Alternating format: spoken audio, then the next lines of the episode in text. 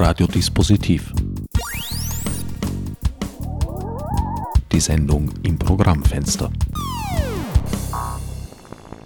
Willkommen bei Radiodispositiv. Am Mikrofon begrüßt euch einmal mehr Herbert Gnauer. Für die heutige Sendung habe ich mich trotz Lockdown aus dem Haus gewagt und freundliche Aufnahme im Freud-Museum gefunden bei Daniela Finzi, wissenschaftliche Leiterin des Freud-Museums, und Hermann Tschech, Architekt, der für die Umgestaltung des Hauses und auch der Präsentation zuständig ist. Er schaut gerade ein wenig skeptisch, was man im Radio nicht so sieht. Ja, wir sind mehrere Architekten, es bin nicht ich allein. Ja, für die Neugestaltung des Museums ist ein Wettbewerb, ein geladener Wettbewerb veranstaltet worden. Da waren, ich weiß jetzt nicht, fünf oder sechs Büros eingeladen und darunter war äh, Walter Angonese, ein Südtiroler Architekt, und ich. Und Walter Angonese hat die Wiener Architekten Artec, so heißt die Gruppe, nämlich Bettina Götz und Richard Manal, als Kontaktarchitekten äh, eingeladen, hinzugezogen. Alle vier Personen haben sich äh, haben einander gekannt schon seit Jahren und sind befreundet und äh, schätzen einander sehr und sind übereingekommen, das gemeinsam zu machen und quasi nicht gegeneinander zu konkurrieren. Teamarbeit hat verschiedene Aspekte und was wichtig ist dabei ist, dass es nicht dazu führt, dass die Dinge länger brauchen, sondern rationeller vor sich gehen. Zunächst einmal vielleicht zu Ihnen beiden, zur Person. Daniela, du bist ja eigentlich Germanistin. Wie führt der Weg von der Germanistik zur Psychoanalyse, zu Sigmund Freud und ins zugehörige Museum? Tatsächlich ist es zum einen, glaube ich, jetzt nicht so abwegig als Germanistin, Literaturwissenschaftlerin, Kulturwissenschaftlerin, äh, sich mit Freud äh, und seinem Oeuvre, seinen vielen Texten auseinanderzusetzen und auch in einem Museum zu arbeiten.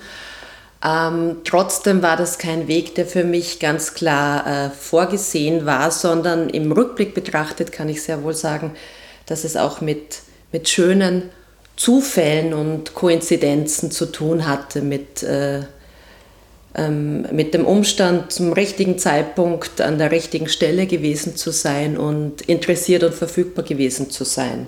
Ich bin während meines Doktoratsstudiums vor vielen Jahren äh, hier am Haus als wissenschaftliche Assistentin gelandet und habe mit einem doppelten neuen Wissensgebiet zu tun gehabt, also mm, mit Freud der Psychoanalyse, aber auch mit der Museologie. Äh, war damals schon in einem Büro untergebracht, äh, das wie heute, wo wir jetzt in unserer Bibliothek sitzen, das zur Bibliothek gehört hat.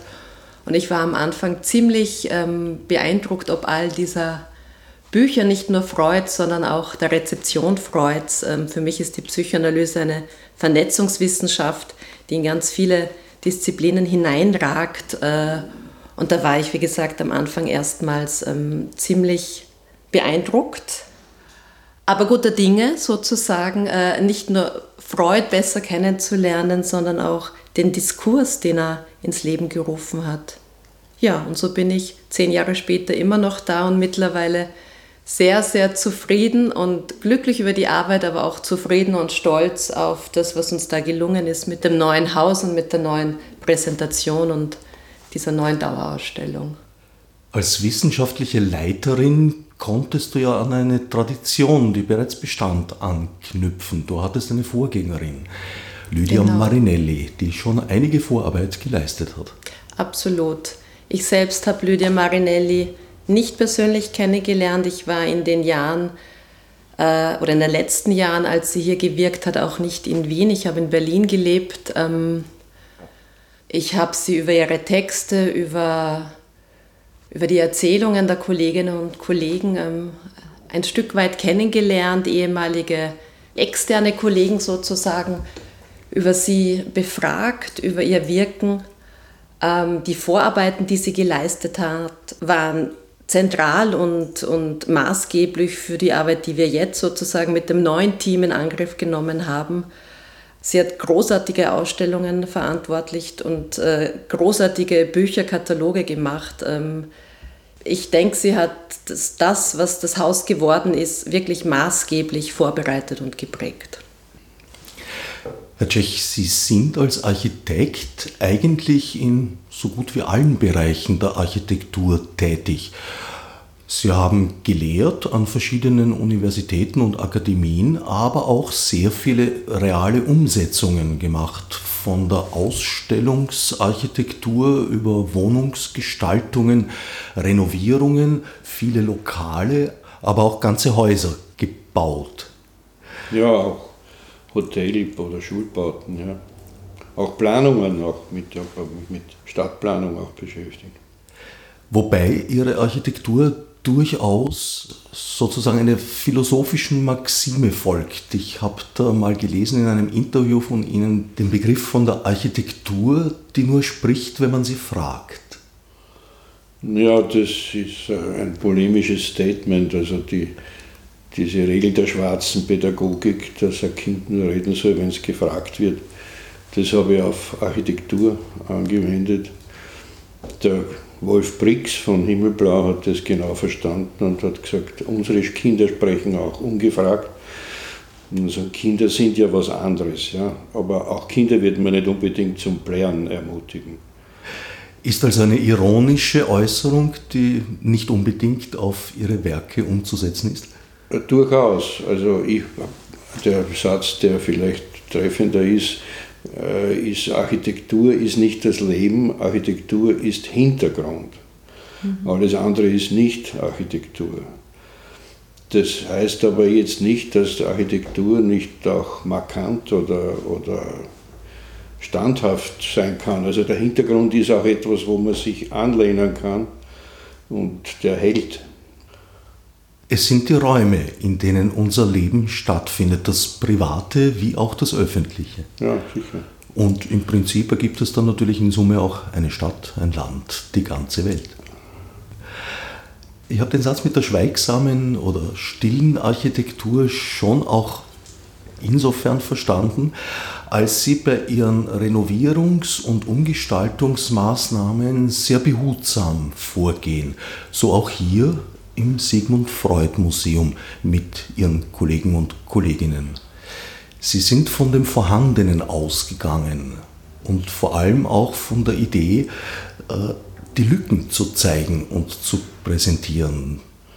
Ja, behutsam ist nicht das wichtige Wort, sondern wenn man mit etwas Vorhandenem äh, umgeht, dann ist ja schon etwas da. Und wenn ich davon ausgehe, dass, dass man das Vorhandene beseitigen muss oder einen Großteil davon beseitigen muss, dann ist es ja auch eine Verarmung des äh, Ergebnisses.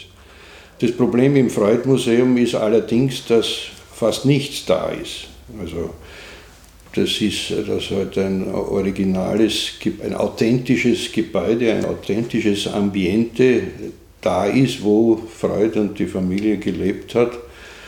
Aber dass die eben ausgezogen sind und nicht nur das, einfach ausgezogen, sie sind vertrieben worden und äh, haben zum, zu ihrem Glück zumindest ihr Hab und Gut mitnehmen können und es ist eben nichts mehr da. Also das war da, diese, dieses Leben und diese Arbeit, aber es ist nichts mehr da.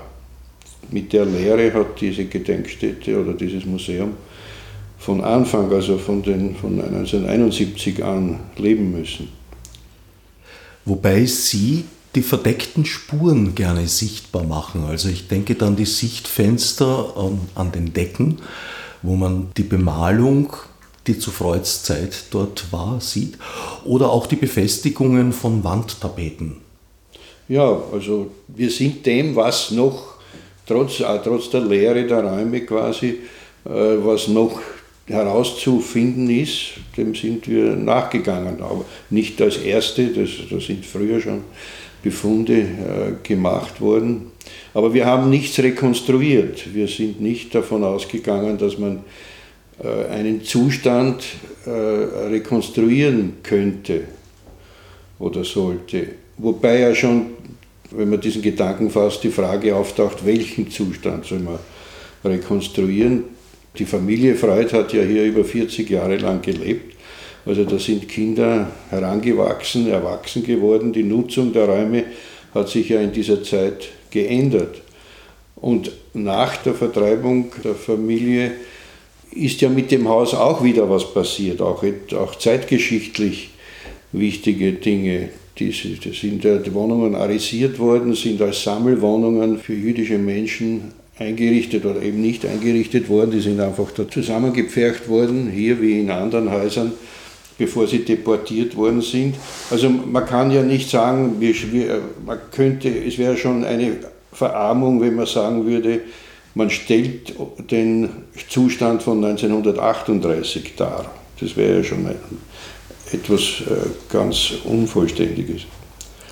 Genau, und wir, wir wissen eben bei einem Großteil der Räume, wie sie 1938 ausgesehen haben, weil im Mai 1938 noch ein junger Fotograf auf Geheiß von August Eichhorn, ähm, nämlich Edmund Engelmann, die Räume fotografiert hat, schon mit dem Hintergedanken, dass diese Bilder eines Tages, wenn dieser Schrecken vorbei sein sollte, für eine öffentliche Nutzung als Museum ähm, zum Einsatz gebracht werden sollten. Bilder von ausgewählten Räumen, vor allem von den Praxisräumen. Ähm, mit diesen Bildern ist auch in der bisherigen ähm, Präsentation gearbeitet worden, im, im Arbeitszimmer und im Behandlungszimmer, also in der Praxis Freuds. Und auch da war es uns immer ein Anliegen, in den Jahren davor darauf hinzuweisen, dass das eine relative Momentaufnahme aus dem Jahr 1938 ist und das aber, wie Herr Tschech schon gesagt hat, die Familie Freud fast 50 Jahre hier gelebt hat und die Räume und äh, auch die Verteilung der Räume ähm, einem, einem permanenten Wandel äh, unterworfen waren. Ähm, und das ist, was mir jetzt so gut gefällt, ähm, mit diesem einen Ausstellungsstrang, wo eben diese, diese Spuren freigelegt werden, die baulichen Interventionen, die, die von Freud, aber auch von zur Bauzeit schon oder danach unternommen wurden, wo auf diese Art und Weise auch, wenn es um die Veränderungen zwischen äh, 1891 und 38, also die von der Freud-Familie unternommen wurden, dass auf diese Art und Weise, auf sehr unaufgeregte Art eben Freud in seine Zeit und in diese Stadt äh, eingeschrieben wird, weil das, was wir hier sehen, sozusagen dieses gründerzeitliche Zinshaus mit den klassischen Elementen, die dann eben verändert werden, äh, erweitert werden, wo eine Baumalerei zu sehen ist, das, das teilt Freud ja mit vielen seiner Zeitgenossen und Zeitgenössinnen. Äh, und das ist für die große Ausstellung oder für die prinzipielle Frage, wie man Freud äh, erzählen oder vermitteln möchte, immer ein ganz wichtiger Ansatz für uns hier, Freud in seinen Kontext einzuschreiben, ihn nicht in Splendid Isolation, also nicht in Isolierung zu zeigen, sondern ihn in Interaktion auch mit, mit Wissenschaft, Gesellschaft und Kultur zu zeigen. Und hier ist es jetzt sozusagen ein Stück weit auch Freud als Mieter, als Familienvater, als jemand, der, ähm, das ist ein ganz, ganz witziges Beispiel. Das ist auch im Zuge ähm, des Umbaus hat sich das herausgestellt, dass Freud in, seiner, äh, in seinem Vorzimmer zur Ordination, ähm, das ist der einzige Raum, der tatsächlich erhalten geblieben ist, was wir dann Nachkriegsarmut Österreichs verdanken. Die originale Bastverkleidung der Wand ist noch da und die Haken, wo Freuds Patientinnen und Patienten ihre Mäntel aufhingen. Und da hat sich aber herausgestellt, äh, dass ein letzter Haken fehlt, der wohl abmontiert wurde, weil man eben ähm, am dazugehörigen Fenster sieht, dass es dort einen Sprung gibt. Also wenn das Fenster geöffnet wurde, dann stieß die Fensterscheibe auf den Haken. Und darauf wird jetzt aufmerksam gemacht, dass da etwas fehlt und dass er vermutlich dem Fenster, der Fensterscheibe im Weg stand. Und das, das erzählt jetzt noch nichts über Freud und sein Werk, aber das macht plötzlich was auf und vergegenwärtigt Freud in, in seinem Leben, in seinem Arbeiten in seinen ganz alltäglichen Gesten äh, und Überlegungen. Diese Lebensspuren waren Ihnen ja überhaupt oder sind Ihnen ja überhaupt ein Anliegen. Also es wurden zum Beispiel äh, Lackschäden an Türen nicht renoviert, sondern als Gebrauchsspuren erhalten. Und sind das natürlich nicht die authentischen Schrammen, die Sigmund Freud persönlich noch schlug, mit größter Wahrscheinlichkeit, vielleicht eh, wir wissen es ja nicht. Aber sie vermitteln halt ein Gefühl, das in diesen Räumen wirklich gelebt wurde, dass sie in Gebrauch waren, im persönlichen. Ja, es gibt auch Dinge, die man tatsächlich der Familie Freud zuschreiben kann, Umbauten, Änderungen. Äh, aber es gibt genauso auch schon aus der Zeit, wo das, wo, wo das Museum bestanden hat, also wo äh, die Gedenkstätte aktiv war, da sind auch Umbauten äh, geschehen, die wir auch nicht rückgängig gemacht haben.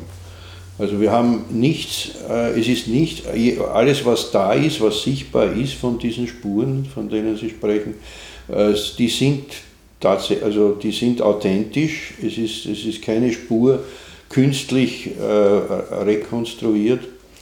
In einer solchen Gedenkstätte gibt es ja verschiedene Annäherungen. Es gibt ja Gedenkstätten, die, die genauso erhalten sind, weil fast keine Änderungen stattgefunden haben ich erinnere mich an ein Museum für René Magritte, nämlich ein, sein Wohnhaus, nicht das große Magritte-Museum in, in Brüssel, sondern sein kleines äh, Wohnhaus, das praktisch keine Veränderungen erfahren hat, restauriert, erhalten wurde und wo man hineingeht und wirklich glaubt, man geht jetzt genau, und nicht nur glaubt, sondern das ist tatsächlich geht man in die Wohnung von Magritte hinein.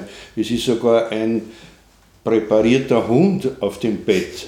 Äh, und das ist durchaus akzeptabel, das ist nicht unerträglich. Äh, und dann gibt es andere äh, Häuser, wie ein gutes Beispiel ist das von Benjamin Franklin in Philadelphia, wo, wo sein Haus einfach in, im 18. Jahrhundert aus Randitgründen abgebrochen wurde und durch eine andere Bebauung ersetzt wurde und wo dann in den, äh, im 20. Jahrhundert äh, man an eine Rekonstruktion gedacht hat und da ist nichts als der Umriss des Hauses mit Stahlprofilen dargestellt, durchsichtig, also ganz abstrakt, um, um halt den authentischen Ort zu markieren. Das sind extreme Beispiele, was von, was von einer Gedenkstätte da sein, da, da sein kann. Und es gibt ja eben auch so eine ein Freud-Museum, das genau äh, so funktioniert und so arbeitet, nämlich das Londoner Freud-Museum, ähm, wo eben die Möbel Freud, seine Bücher, seine Antikensammlung, die berühmt gewordene Couch, äh, so aufgestellt sind, wie, wie Freud seine letzten Lebensmonate, seine letzten Lebenstage verbracht hat. Äh.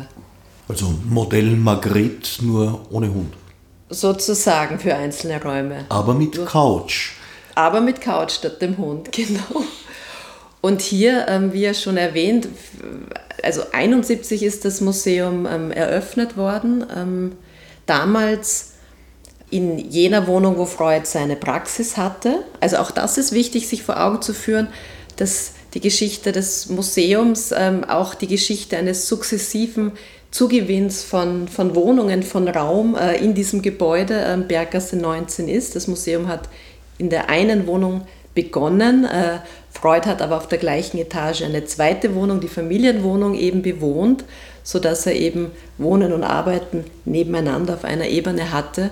Diese Wohnung ist dann erst später, ab Ende der 1980er Jahre, ähm, dazugewonnen worden in diesem, im Zuge dieses Umbaus, wo eben Wolfgang Ciabella ähm, maßgebliche äh, Interventionen gesetzt hat. Und wir hatten jetzt die, die ähm, neue und privilegierte Situation, also wir jetzt im Sinne der Sigmund Freud Privatstiftung als Eigentümerin auch des Hauses, über das ganze Haus, das noch drei äh, Wohnungen beinhaltet, die noch vermietet sind und vermietet bleiben, aber wirklich auf viel Fläche zurückgreifen zu können. Also es gab tatsächlich in den letzten Jahren immer ein eklatantes Missverhältnis zwischen der Enge des Museums, wo sich ja gestaut hat bis zum geht nicht mehr. Und das war ja auch ein Grund, dass wir umbauen mussten, um das Museum zu erweitern und zu modernisieren. Und gleichzeitig den, den Räumlichkeiten sozusagen, den ganzen Wohnungen, äh, die im Hause ohne, ohne Heizung, ohne Anschlüsse, die uns zur Verfügung standen und die jetzt eben im Zuge des Umbaus zum Einsatz kommen konnten, wie jetzt eben dieses Stockwerk, wo wir uns jetzt befinden, wo die Bibliothek der Psychoanalyse untergebracht ist. Das hat es natürlich auch leichter gemacht, äh, sozusagen das Freudsche Stockwerk, die beiden Wohnungen ähm, so, so, so behutsam wie möglich anzugehen und all das, was ein Museum ja auch auszeichnet von der Infrastruktur her und sei es nur Toiletten, Garderoben und so weiter, in den anderen Stockwerken unterzubringen. Und nicht zuletzt auch Arbeitsräume für Mitarbeiter und Mitarbeiterinnen. Es sind drei Etagen im Moment mit dem Erdgeschoss, wo Gastronomie, Garderobe und so weiter untergebracht ist und Shop. Also es gibt sozusagen für den Publikumsverkehr, äh, abgesehen vom, vom Tiefgeschoss, wo die Garderoben äh, sind, gibt es das Foyer, äh, das eben auch Café, ähm, Buchhandlung und Shop ist und wo sozusagen der Besucher auch sein, sein Ticket löst. In diesem Bereich des Foyers gibt es noch eine Galerie, ähm, wo auch die inhaltliche Ausstellung Freud seinen Abschluss findet. Da werden die, die letzten Lebensmonate nach dem Anschluss erzählt, ähm, die Vertreibung, das Exil in London und auch ähm, das Schicksal der vier Schwestern Freuds und seines Bruders, ähm, Alexander Freud, der nach Kanada emigrieren konnte, die vier Schwestern Freuds, die allesamt in nationalsozialistischen Konzentrationslagern umgebracht wurde. Und dann gibt es eben darüber das Mezzanin, äh, Freuds ehemalige Praxis und die Familienwohnung. Ähm, das ist der große Ausstellungsbereich. Und im Stockwerk darüber, wo wir jetzt sind, im ersten Stock eben ist die Bibliothek. Ja, man muss dazu sagen, dass die unteren Geschosse des Hauses äh, einen, einen äh, komplexen Raumplan im Sinn von Los geradezu haben. Es sind da verschobene, äh, also es gibt das Erdgeschoss auf Straßenniveau, aber dann gibt es darunter ein Tiefparterre und darüber ein Hochparterre, halb, jeweils halb versetzt. Und in diesem Hochparterre, wie Frau Vinzi gesagt hat, hatte er ursprünglich, also zuvor, äh, seine Ordination. Dieser Weg, äh, dieser, dieser Weg über die Hausstiege, den er täglich mehrmals zurücklegte, äh, spielt sogar eine Rolle in, der Traumdeutung, in dem Buch Traumdeutung, äh, in einem Trauminhalt von, von Freud selbst, wo, er eben, wo diese, Stiege, diese Stiege eben äh, ein Thema ist. Und diese untere Ordination ist derzeit noch nicht Teil der Freud-Ausstellung, sondern birgt jetzt die, die Konzeptkunstsammlung. Aber diese erste Ordination ist ja die Stelle, wo die klassischen Fälle waren und wo auch die Traumdeutung geschrieben worden ist. Das ist aber vielleicht eher etwas, was Sie sagen sollten. Es ist wirklich ähm, nicht nur, dass der Grundriss der Wohnungen Freud schon ein Labyrinth ist, auch wie wir jetzt gehört haben, gibt es diese verschiedenen Halbgeschosse im Haus. Äh, wir haben dazu noch ein neues Stiegenhaus, äh, das im Zuge des Umbaus auch äh, eingebaut wurde und eben die Bibliothek äh, bis ins Tiefgeschoss verbindet. Ähm, und das heißt, die Besucher und Besucherinnen können jetzt auf ganz unterschiedliche Art und Weise in diesen horizontalen und vertikalen Achsen auch ein Stück weit ähm, kurz die Orientierung verlieren. wobei ich sagen muss, dass wir ein sehr dezentes, aber gut funktionierendes Leitsystem dann auch entwickelt haben. Aber das ist natürlich allesamt sehr wichtig, um auch diesen, diese Räume zu, zu erfahren und ähm, zu, zu erleben. Ähm, das sind oft ganz kleine Interventionen. Also wir haben zum Beispiel im Schlafzimmer Freud äh, in der Mitte, direkt in der Raummitte, ähm, die Vitrine ähm, aufgebaut. Da geht es vor allem um, um Freuds Auseinandersetzung mit mit dem Traum, äh, um die Traumdeutung, die ich schon erwähnte, aber auch um seine sogenannte Selbstanalyse, also so die Jahre in der zweiten Hälfte der 1890er Jahre und seine enge Brieffreundschaft mit dem Wilhelm Flies in Berlin.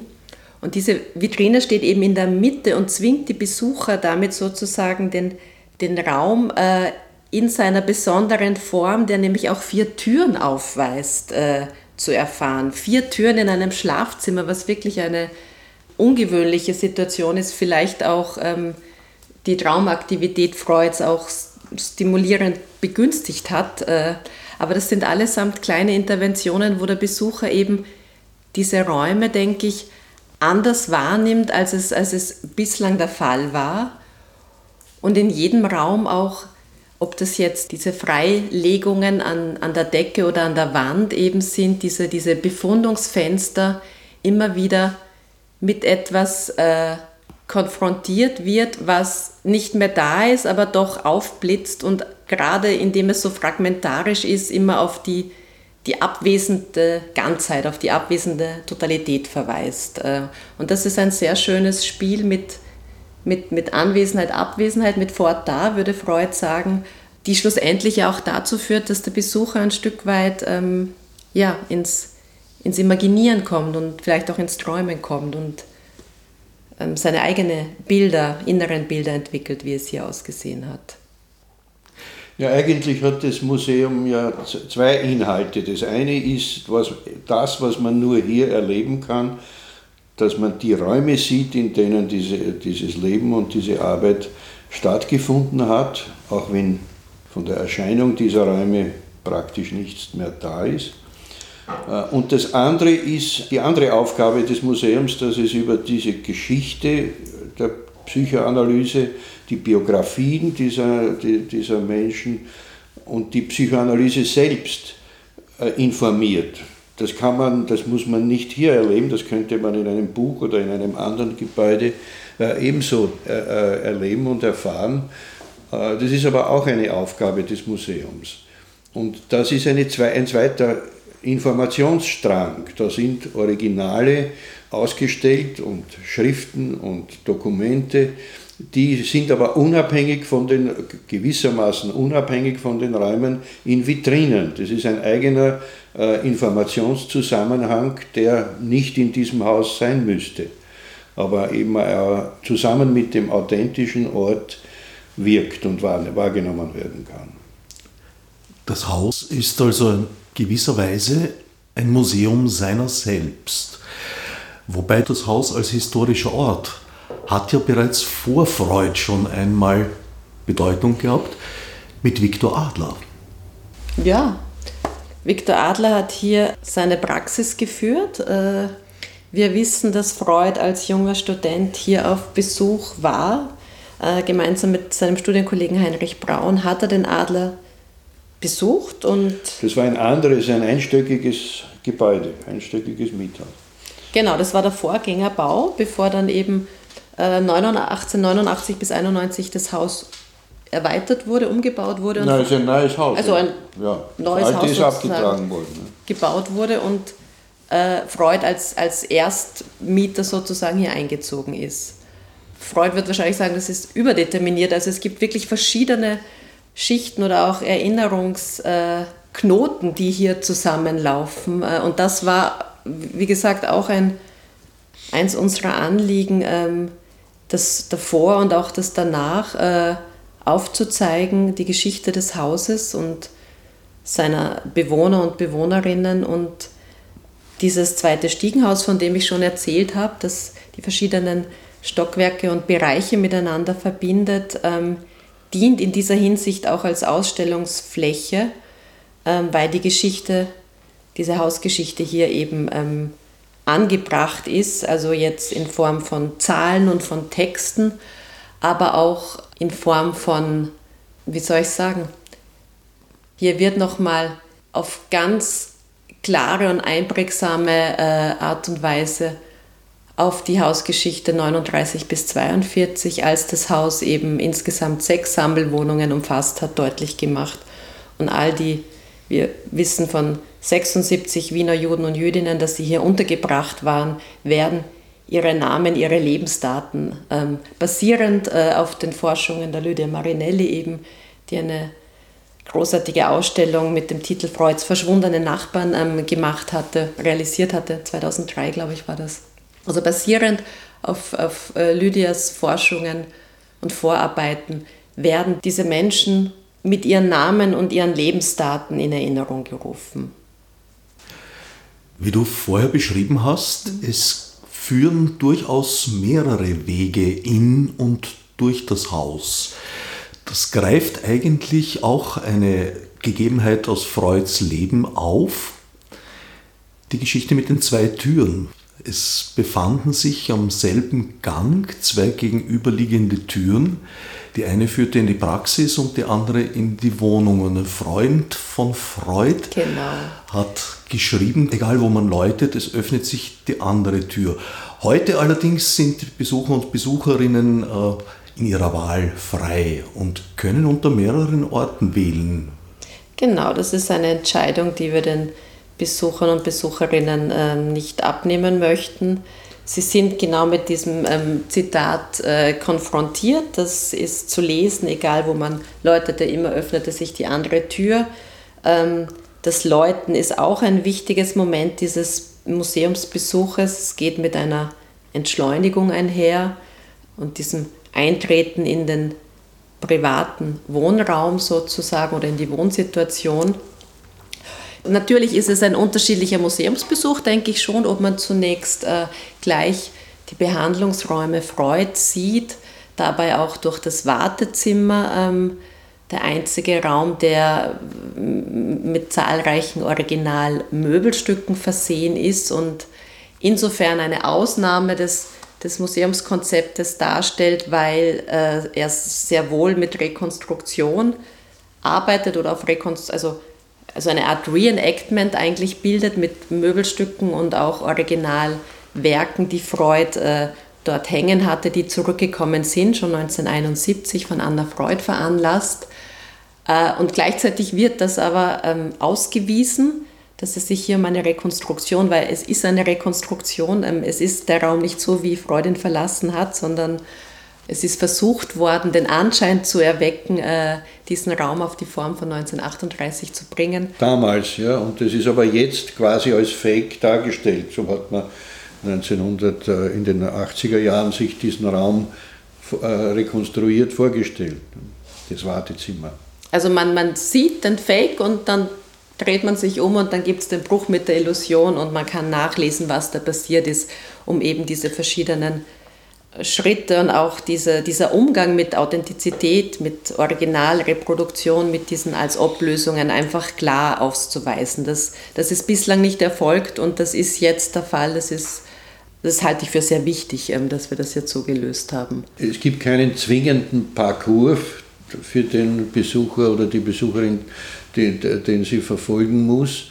Aber die Idee ist, dass man eine Orientierung behält, dass man eben, was früher nicht so der Fall war, sich bewusst wird, dass Freud und seine Familie eben zwei gegenüberliegende Wohnungen, einerseits als Familienwohnung und andererseits eben als Ordination gebraucht hat. Und der Besucher soll auch denselben Weg nehmen, den die Familie und die Patienten genommen haben, nämlich durch die Haustür. Und damit man nicht in Versuchung kommt, das Erdgeschoss, das Shop und, die, und das Café als, Eingang, als Museumseingang misszuverstehen, ist dort eine große Markise davor, unter der vielleicht auch einmal ein Schanigarten sein wird, äh, die aber äh, bewirkt, dass man unter der Markise nicht einen Museumseingang vermutet, sondern doch den Weg in das Haustor findet und den originalen Weg und auch das originale Stiegenhaus, das ja auch genauso noch erhalten ist, wie es war, als Museumseingang nimmt. Was sehr schön ist, ist, ähm, dass quasi die, die Orientierung dem Besucher und den Besucherinnen, obwohl der Grundriss eben sehr labyrinthisch angelegt ist mit diesen vielen, vielen Zimmern, aber es doch immer wieder möglich ist, sich zu verorten und zu sehen, weil diese Blickachsen einfach freigelegt wurden. Man sieht von vielen Punkten sozusagen, ähm, kann man sowohl den Hof als auch die Berggassenseite, also die Straßenseite sehen sozusagen, weil sämtliche Türen aufgemacht wurden. Äh, das ermöglicht auch nochmal eine andere Wahrnehmung dieser, dieser Gesamtfläche und ist wichtig für die Orientierung im Raum. Aber wie schon gesagt, ähm, es gibt keinen Parcours, ähm, es gibt keinen vorgeschriebenen idealen Weg, sondern im Unterschied eben zur Vermittlung der Inhalte, wer war Freud, äh, was hat er gemacht, äh, was hat ihn beschäftigt, mit wem hat er zusammengearbeitet, was hat er an, an, an neuen Einsichten äh, entwickelt, warum geht er uns heute noch an. Also diese, diese Antworten auf diese Fragen ähm, sind immer ähm, von Vitrine und Vitrine so gestaltet und angelegt, dass es dem Besucher immer möglich ist, einen unmittelbaren Einstieg in ein Thema zu finden, ohne zu meinen, ähm, dass er eigentlich äh, vier andere Räume vorab ähm, schon ähm, hätte besuchen müssen. Das, das war ja auch ein, einer Ihrer Punkte, Herr Tschech, im Zuge der Ausstellungs- äh, immer wieder darauf hinzuweisen, dass eine Ausstellung eben eine Ausstellung und kein Buch ist und der Besucher sich frei orientieren muss und gleichzeitig auch immer wieder Klarheit finden muss und, und sich nicht in einem vermeintlichen Wissensdefizit befinden darf. Ja, er muss auch, der Besucher muss auch nicht alles lesen und äh, schon gar nicht in einer bestimmten Reihenfolge, weil er, wenn er was, das eine Ding nicht gelesen hat, das andere nicht versteht, sondern er kann überall einsteigen. Es sind die Vitrinen auch so gestaltet, dass man sich darauf lehnen kann, also es kommt kein, keine Aufsicht und äh, weist einen zurecht, wenn man sich auf die Vitrinen anlehnt, die sind dafür gebaut. Man kann überall hängen bleiben und sich vertiefen und äh, wie auch im Leben, jede Information äh, in einem Lebenslauf ja nicht systematisch aufgebaut ist, sondern eben kommt, wie es kommt. Gewisserweise Hilfspunkte auch zur Orientierung und zum Festhalten, sogar im körperlichen Sinn. Bei einem Museum, das sich ja eben zum Teil oder zu einem guten Teil auch mit Psychoanalyse, also dem Unbewussten und Unterbewussten beschäftigt, wo ja eigentlich Verwirrung und Verirrung äh, ja, themenimmanent ist und in einem gewissen Grad durchaus angemessen, auch in der Präsentation. Absolut, das sehe ich auch so. Also es gibt einige psychoanalytische Modi oder ähm, zentrale Begriffe, die die durchaus auch, ähm, wenn sie Teil des Museumsbesuches sind, ähm, also wie gesagt, die, die verschiedenen Projektionen, die Fantasiebildungen, auch die, die Wünsche, die der Besucher erlebt, hier dann doch die Couch zu sehen und die Enttäuschung, der, die Akzeptanz von Verzicht und Mangel sogar. Also das sind alles äh, Kernkategorien der Psychoanalyse. Ähm, für uns war es halt wichtig, im Unterschied zur, zur bisherigen ähm, Präsentation dass nicht das Gefühl der Frustration ob dieser Situation der Leere überwiegt, sondern dass es überführt wird und das ist uns jetzt gelungen in eine gefüllte Abwesenheit. Die Lehre ist schon noch da, die Lehre der Räume, das wird sehr stark vermittelt und erzählt und gleichzeitig gibt es aber auch sehr, sehr viel auch zu sehen, auch an Objekten. Ähm, wir haben nur wenige Originalobjekte Freuds. Da gibt es einiges, was in den letzten Jahrzehnten, also vor allem in den 70er Jahren, zusammengetragen wurde oder nach Wien gebracht wurde. Es ist tatsächlich so gewesen, dass das Team, das, das 1971 hier gearbeitet hat, immer wieder nach London gefahren ist, äh, die Familienmitglieder ähm, der Familie Freud im Exil abgeklappert hat, bis hin zur Haushälterin eben der Paula Fichtel und dann in Empfang genommen hat, was, was, was möglich war sozusagen. Ähm, und dann wurden Listen verfasst, welche Tochter, welcher Sohn das und das dem Museum zur Verfügung stellt. Und so hat sich eine, eine, eine kleine Sammlung an, an Originalgegenständen, auch an Antiken, an einigen ausgewählten Büchern ist gewachsen. Ähm, aber trotzdem hat es mitnichten mit dieser Vorstellung von, von einem ähm, Hausmuseum zu tun, einer konventionellen Vorstellung, die eben auf, auf Rekonstruktion und auf dieser totalen Einrichtung basiert, zu tun.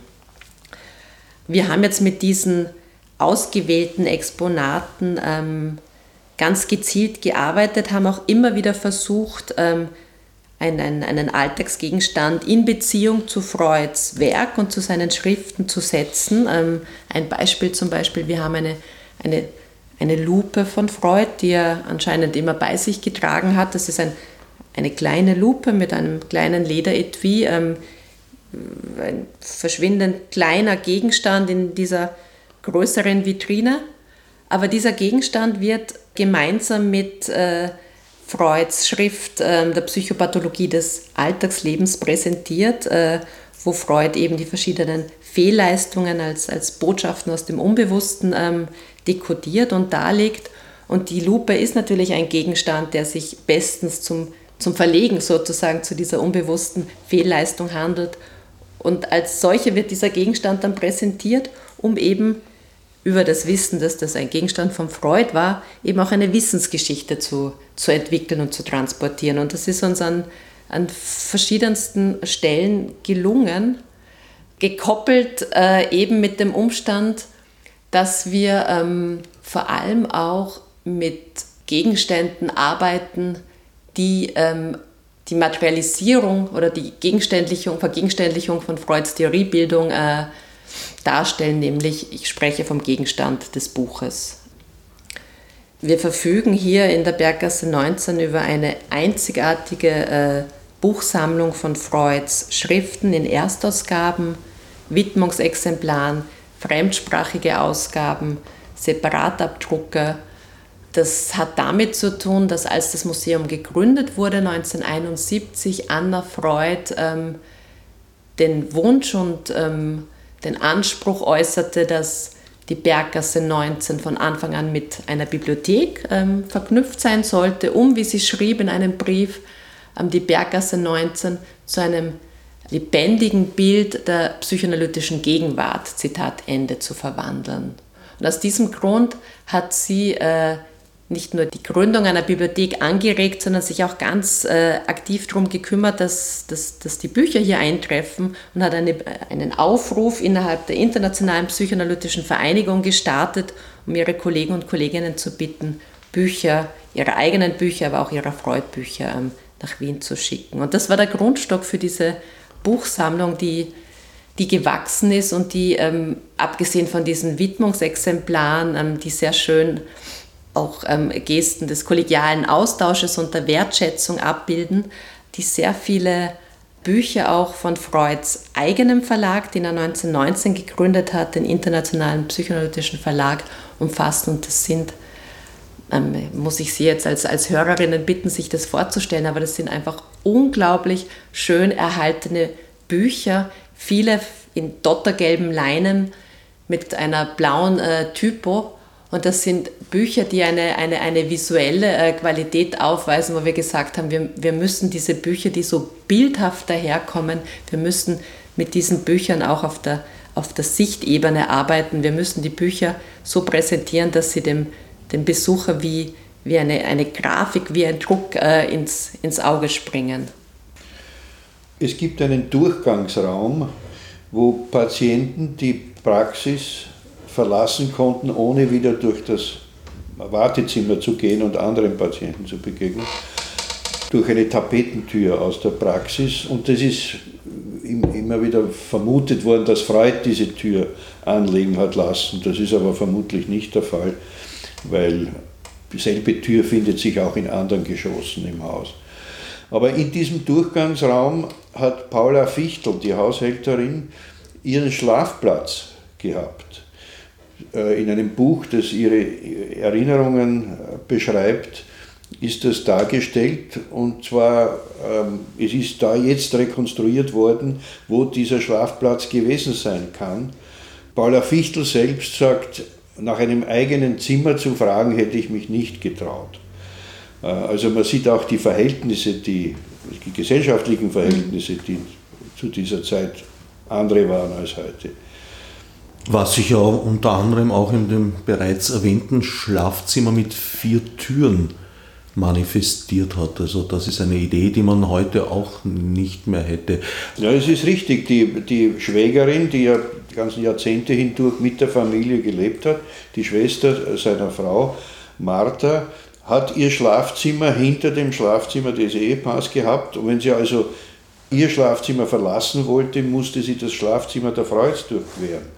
Äh, das ist auch äh, zu sehen von einem anderen äh, Intimitäts- oder Diskretionsbedarf, den wir heute haben. Die Vorstellung, dass ein Raum von anderen Räumen ungestört betretbar sein soll oder dass man nicht durch einen Raum durchgehen muss, um einen anderen zu erreichen, das ist keine 200 Jahre alt. Wenn Sie an barocke Palais denken, da ist jeder Raum ein Durchgangsraum gewesen. Also auch dieses, dieser Bedarf an Privatheit hat sich geändert. Wobei meines Wissens kulturgeschichtlich im 18. Jahrhundert zum Beispiel weit stärker unterschieden wurde zwischen einer privaten Person und einer öffentlichen Person. Also diese Form von Authentizität, die wir heute von öffentlichen Personen eigentlich ganz selbstverständlich fordern, das war damals gar nicht so gegeben. Da war durchaus eine bewusste Grenze in der Öffentlichkeit eine Rolle zu spielen. Ist natürlich heute de facto genauso, mhm. aber die Rolle muss so angelegt werden, als wäre sie mit der Privatperson identisch. Naja, es gibt einfach auch andere Medien. Also äh, Leute sind auch in ihrer Privatheit äh, gewohnheitsmäßig unter Beobachtung äh, oder können unter Beobachtung sein, wie das früher nicht der Fall war. Es war in vieler Hinsicht eine ziemlich andere Gesellschaft, in der Freud lebte und arbeitete und auch seine Psychoanalyse entwickelte und die anderen Theorien. Zum Beispiel eben auch in der Wahrnehmung des Todes. Also zu der Zeit war der Tod schon deswegen im Alltagsleben weit präsenter, als die Säuglingssterblichkeit ja noch sehr hoch war und man gegen sehr viele Krankheiten vor Erfindung oder Entdeckung der Antibiotika gar nichts tun konnte. Das heißt, äh, die Todesfälle im unmittelbaren Umfeld waren bereits von Kindesbeinen an ganz natürlich.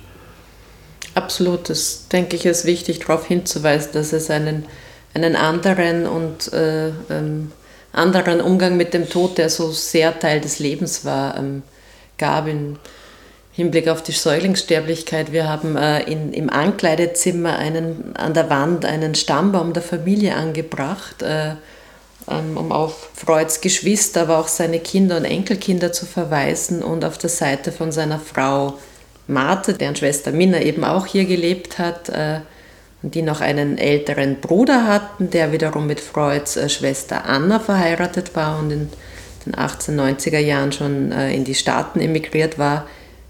Stehen da jetzt noch drei weitere Namen von, von Geschwistern ähm, von Martha und Minna, die allesamt im, im Säuglingsalter verstorben sind?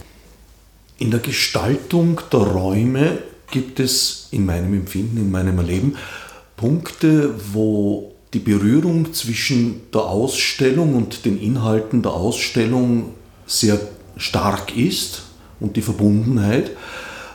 Und an anderen Stellen steht mehr das Haus als Objekt und seine Geschichte im Vordergrund. Habe ich das richtig verstanden? Ja, das ergibt sich aus den Spuren, wo man Spuren findet einerseits und äh, aus dem Informationszusammenhang der Gegenstände und der Texte, die in den Vitrinen untergebracht sind, wie sich die ergeben. Also sehr viel dieser Dinge ergibt sich aus dem Vorhandenen und aus den Zusammenhängen.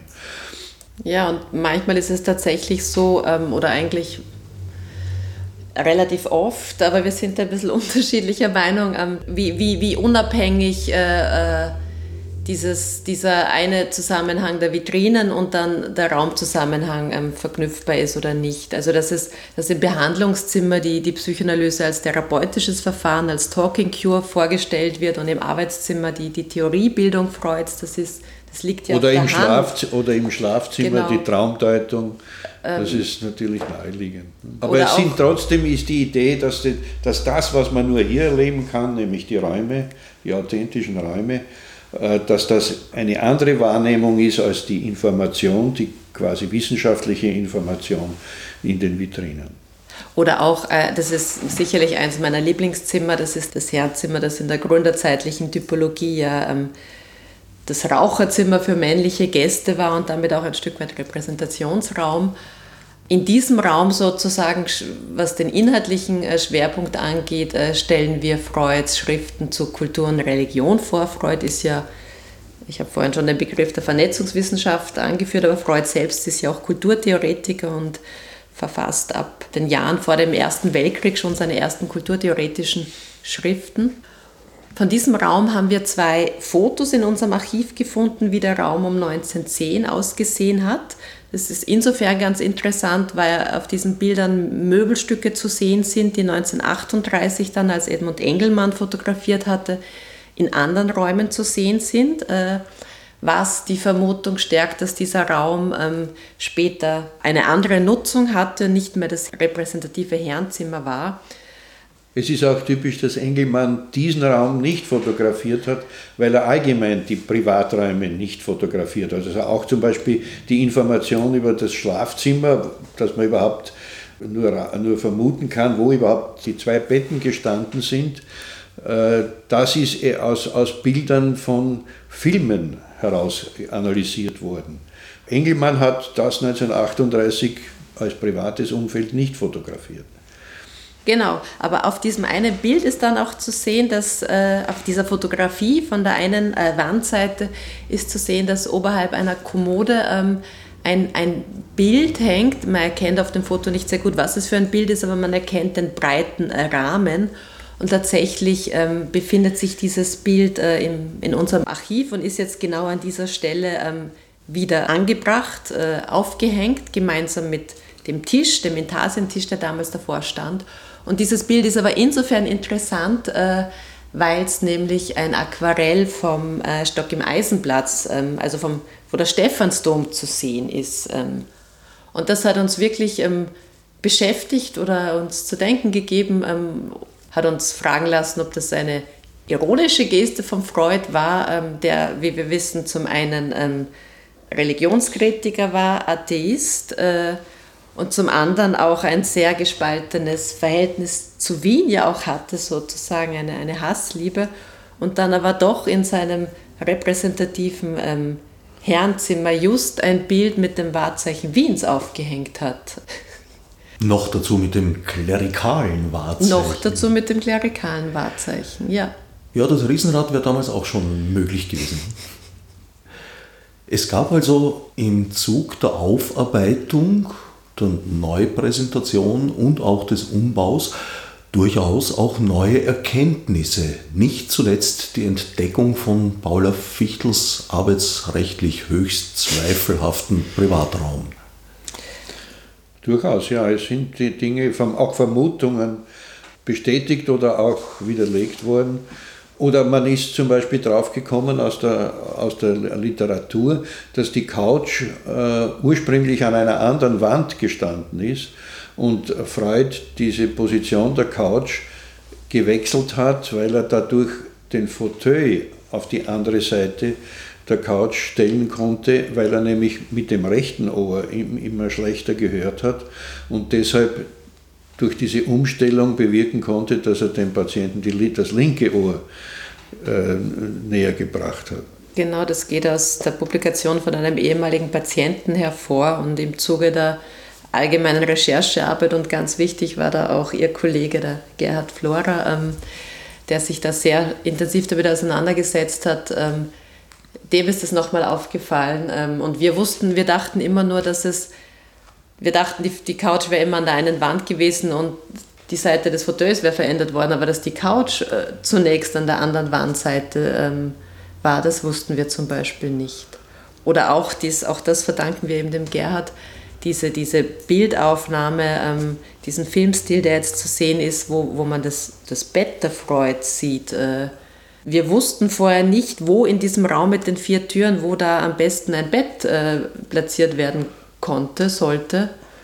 Und aufgrund der systematischen äh, Durchsicht aller, aller äh, Filmmaterialien, die ja äh, mittlerweile auch digitalisiert in der Library of Congress äh, vorliegen, sind und, wir drauf gekommen, dass und im Shop zu erstehen sind, möchte ich auch ja, sagen. Ja, aber in dieser Version ist ja, sind ja diese Stellen ausgespart. Also es gibt tatsächlich bei dem gesamten Filmmaterial und natürlich gibt es da viel mehr, weil der Film ja geschnitten wurde, gibt es halt auch ein paar Schwenke über private Bereiche, über Wohnbereiche, die von Edmund Engelmann nicht fotografiert wurden. Ähm, und in dem Zusammenhang gibt es eben auch einen kurzen Blick über, über das Schlafzimmer. Und das ist ja interessant, weil wenn man, wenn man jetzt sozusagen Freuds Werk äh, mit den Räumen einer Wohnung zusammenbringen würde und sagt, zentral ist die Auseinandersetzung mit, mit der Sexualität und äh, die Traumdeutung, so als große Pfeiler sozusagen von Freuds Werk.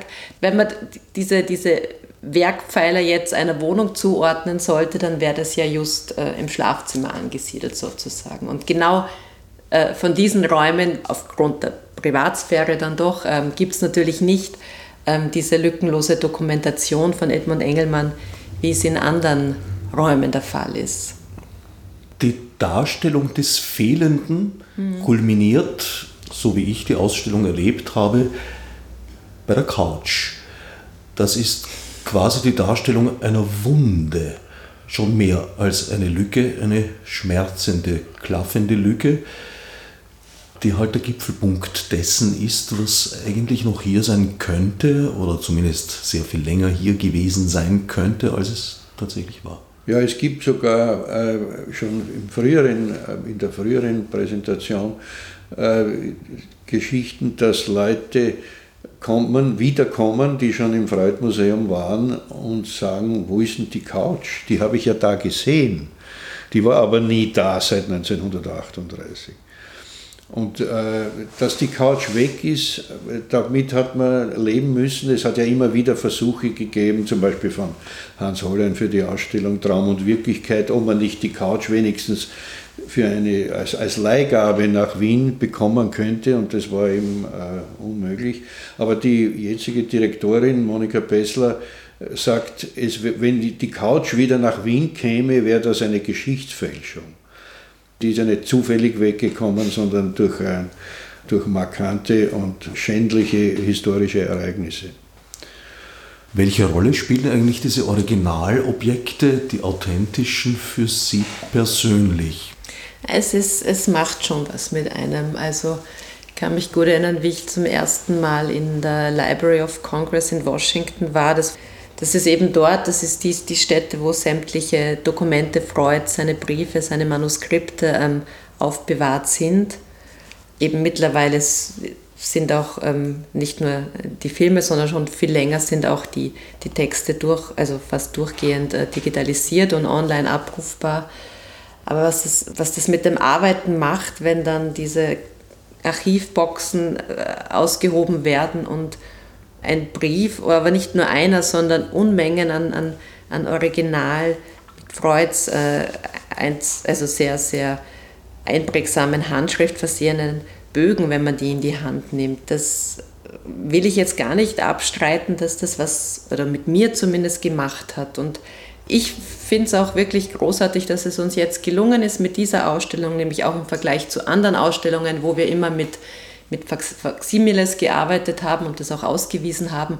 Aber dass alles, was wir jetzt zeigen an, an Dokumenten und eben auch an diesen kleinen Alltagsgegenständen, wie wir sie einsetzen, dass das allesamt Originale sind. Was für Bedeutung haben die Originalgegenstände für Sie? Naja, in der Hauptsache, dass sie weg sind. Also äh, diese Lehre, mit dieser Lehre zu arbeiten, das war, schon, war eigentlich die, die tragende Idee und das tragende Erlebnis. Ja. Sie arbeiten gerne mit dem Vorhandenen. Das führt mich jetzt zur Abzweigung. Was halt ja, das Vorhandene ist hier eben eine Lehre, also mit, mit zwei E. Also insofern ist das auch das Vorhandene, das nicht verleugnet werden darf. Und vorhanden ist natürlich auch die Bausubstanz. In dem Zusammenhang wäre meine Frage gewesen, was halten Sie von der Entkernung von Häusern? Erhaltung der Fassade, aber das eigentliche Haus verschwindet.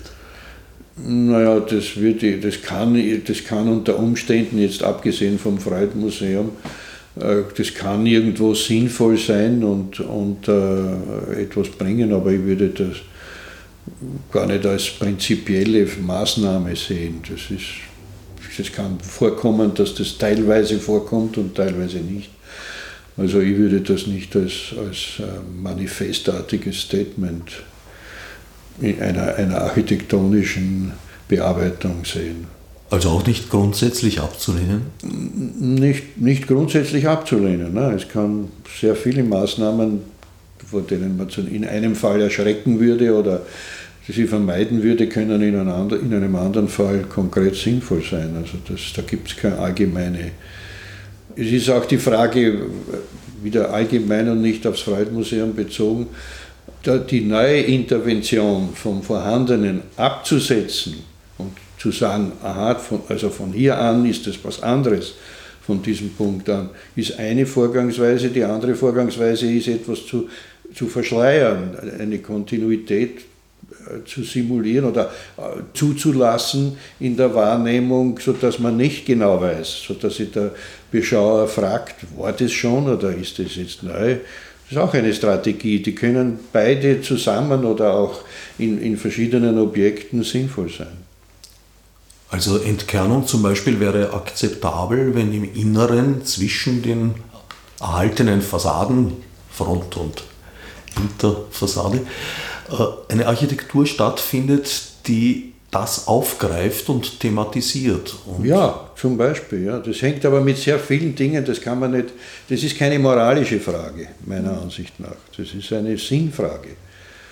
Ein, ein, wichtiges, ein wichtiger Aspekt dabei ist die, die Frage, äh, führe ich dadurch, dass ich etwas beseitige, eine Verarmung herbei? Jetzt sowohl in der Wahrnehmung als auch in der Nutzung und in der, in der Erinnerung. Es hat einmal auf jedes, jede Substanz, die vorhanden ist und älter ist als mein Eingriff, äh, verdient einmal einen gewissen Respekt, weil die Eigenschaft des Alters nicht herzustellen ist. Das ist entweder vorhanden oder ich, oder ich beseitige es und dann muss ich, mich, dann muss ich die, eine Wert, einen Wertevergleich anstellen. Ist es gescheiter und besser, äh, auch, nut, auch, von der Nutzung her sinnvoller oder äh, verzichte ich da unnötigerweise auf etwas, was, was interessant ist? Also ich sehe darin keine moralische Frage. Alter ist zwar nicht herstellbar, aber darstellbar oder sagen wir eher simulierbar. Da denke ich zum Beispiel an die Votivkirche, die ja so tut, als wäre sie ein gotischer Dom. Ja, aber das ist ein Aspekt des Historismus, aber umgekehrt sind historistische Bauten auch, auch in ihrem eigenen Recht äh, substanzielle äh, Erfindungen. Also das ist nicht so, dass der, das Parlament imitiert nicht einfach einen Tempel, sondern ist ein sehr rationales äh, und sensibles auch äh, Gebäude. Das, das ist ein Aspekt, dass es die Stilelemente auch verwendet. Nach außen hin. Auch nach innen hin, ja. Das ist, die Innenräume sind ja auch historisierend. Nicht? Also, aber sie machen aus dem etwas, das ist ein Material, mit dem gearbeitet wird. Das ist nicht eine reine, es ist nicht ein, ein Falsifikat in dem Sinn, dass jemand getäuscht werden soll. Es ist ein Aspekt, mit dem man Assoziationen herstellt und bewirkt. Das, das ist ja auch äh, Architektur, das ist ja ein, ein roher Zusammenhang mit der Psychoanalyse, mit den Erkenntnissen der Psychoanalyse dass Architektur weitgehend unbewusst wirkt und dass man sich aber klar machen kann, wodurch sie wirkt, äh, indem man den, den Dingen nachgeht, sowohl beim Entwurf als auch bei der Wahrnehmung von vorhandenen Bauten. Naja, bei der Votivkirche wäre dieser Fall der Täuschung schon zu beobachten gewesen. Früher stärker, als Touristen noch keine Navigationsgeräte auf ihren Handys hatten und manche bei Ansicht der Votivkirche schon dachten, den Stephansdom erreicht zu haben und nicht weiter in die Innenstadt vorgedrungen sind, was zur Entlastung beigetragen hat. Ja, aber das ist keine beabsichtigte Täuschung. Also, dass sich jemand irrt, weil er, weil er da nicht aufpasst hat, weil, weil er nicht, nicht genug darüber weiß, was auch kein, keine Schuld ist, ist ja nicht notwendig. Er kann ja ruhig glauben, er hat den Stephansdom gesehen, wenn, er sich, wenn es auch ein Irrtum äh, war. Also, aber es ist nicht so, dass, äh, dass eine Täuschung wäre eine andere Maßnahme. Eine Täuschung wäre es, wenn ich etwas, zum Beispiel das, das äh, Wohnhaus Goethes. Das ist ein, ein äh, Objekt, das Goethe schon quasi als Museum für die Zeitgenossen, um sich selbst, seine Person zu repräsentieren, angelegt hat. Und das ist aber im Krieg zerstört worden und ist eins zu eins wieder aufgebaut worden. Und natürlich glauben viele Leute, das ist noch das alte äh, Haus. Es ist ja auch recht gut, sogar alle Fehler, die sehr kritisierenswerten Stiegen zum Beispiel, die ganz unbequem sind, die sind wiederhergestellt im, im äh, Goethehaus. Äh, und das, ist, das könnte man als bewusste Täuschung bezeichnen, dass man, dass man eine Authentizität vortäuscht, die aber in, in, in, in, der Tatsache eine Rekonstruktion ist. Also da kann man sagen, wenn das nicht ausreichend dokumentiert ist, dann ist es eine Fälschung, könnte man sogar sagen.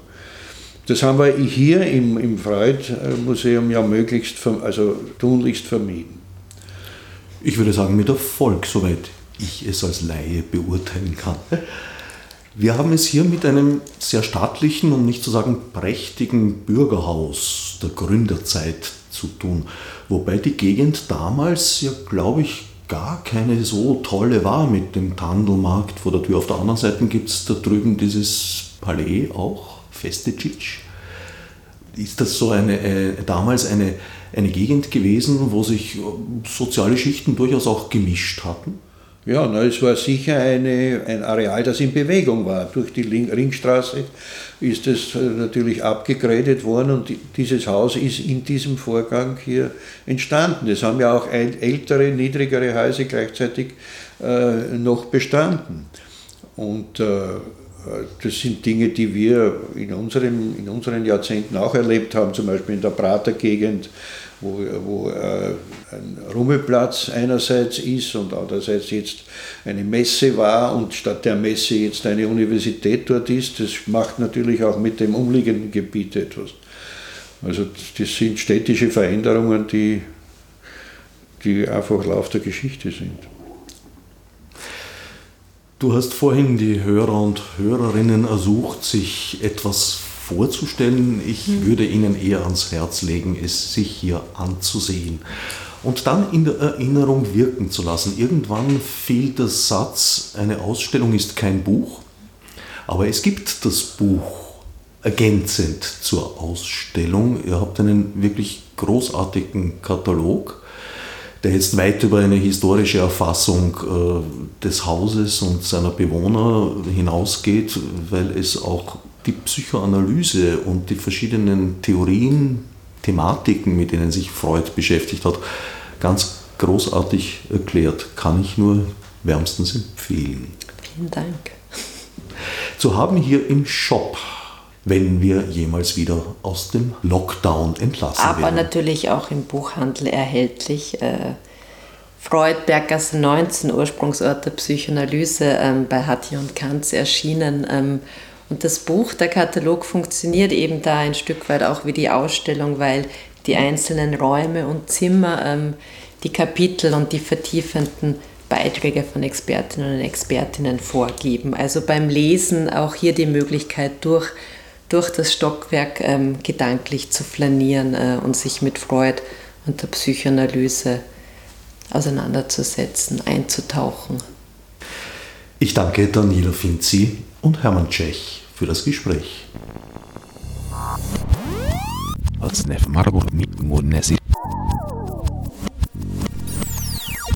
Fichte subsidiar